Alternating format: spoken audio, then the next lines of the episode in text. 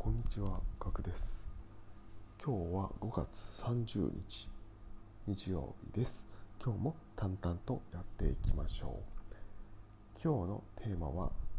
ビジネスモデルです。えーこれビジネスモデルというとですね、えー経営者とか個人事業主の方とかしか、まあ、関係がないように聞こえてしまうんですけれども、えーまあ、会社員でもですねアルバイトの方でも、えー関係してくる内容です。はい。えーぜひですね、えー聞いていってください。はい。えーまずですねビジネスモデル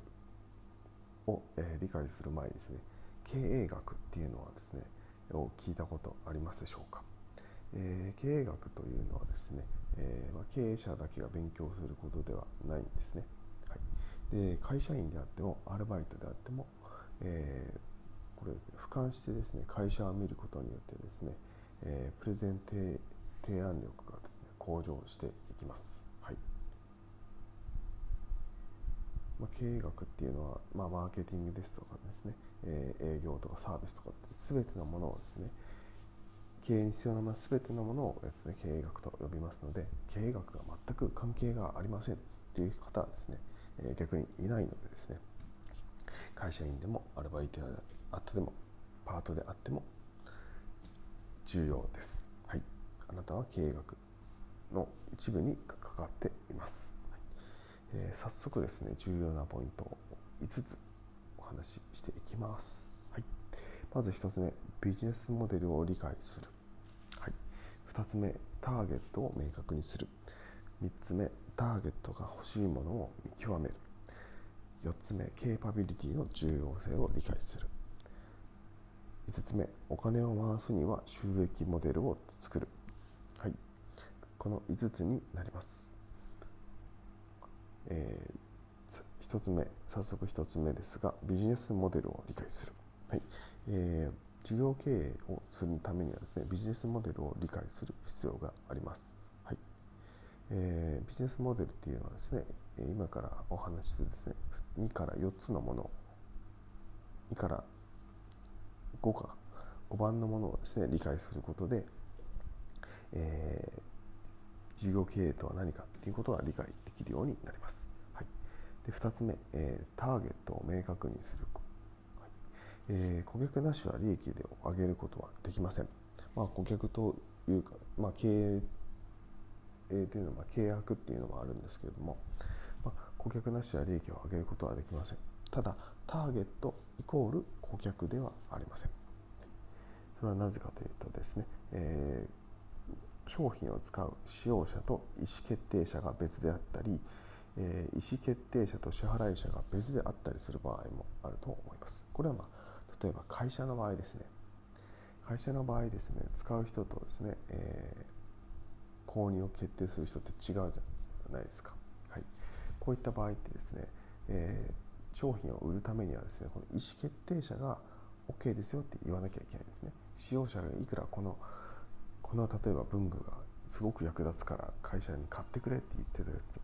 言ったとするじゃないですか。でも意思決定者があそれすごくいいものだねっていうふうに感じないと OK と押さない。そうすそうしないと使用者に文具が渡らないわけですよね。それそうするとですねターゲットっていうのはですね、まあ、使用者もターゲットではあるんですけど意思決定者の方が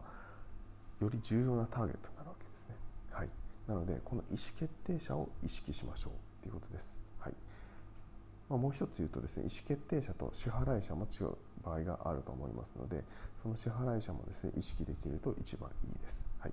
ターゲットは使う人だけではありません、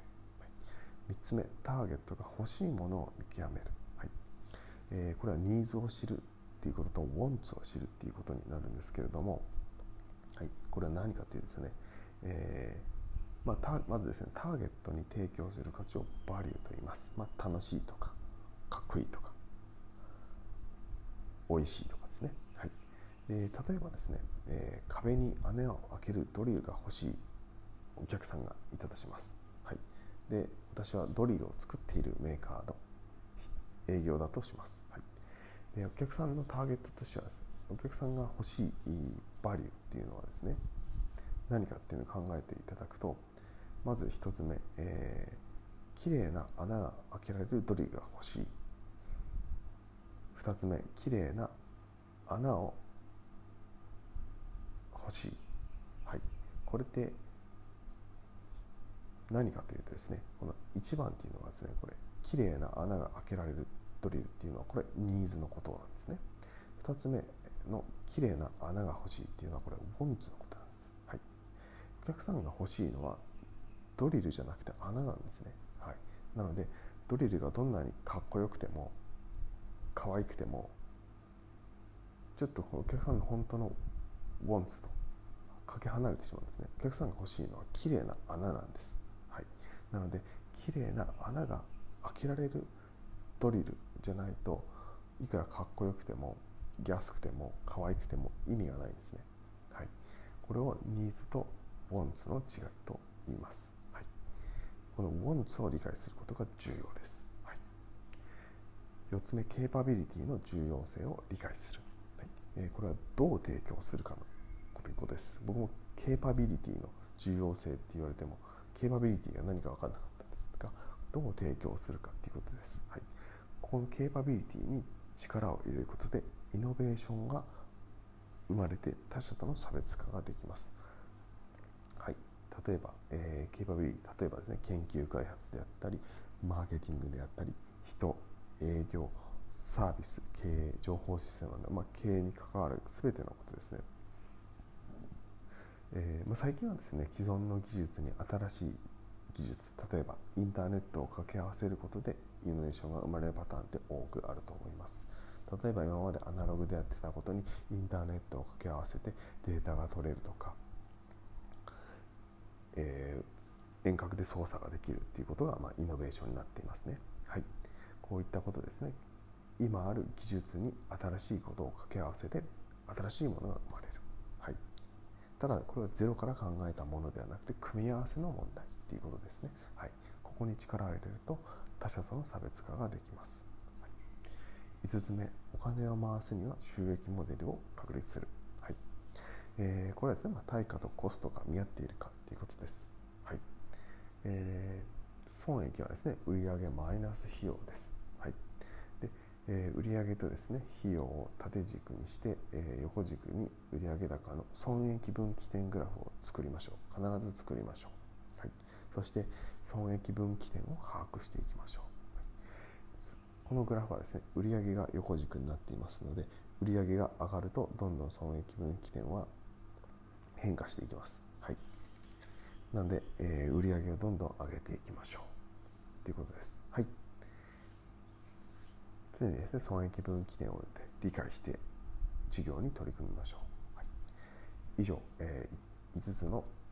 お話をさせていただきました。はい、1つ目、ビジネスモデルを理解する。2つ目ターゲットを明確にする3つ目ターゲットが欲しいものを見極める4つ目ケーパビリティの重要性を理解する5つ目お金を回すには収益モデルを理解し理解する、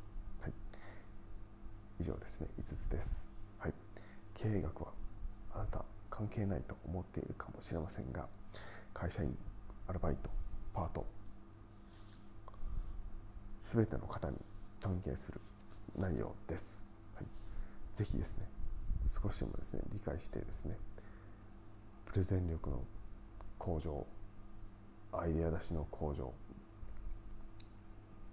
改善案の向上いろんなことに影響してきますので、はい、ぜひですね考えてみてください、はい、今回は以上になります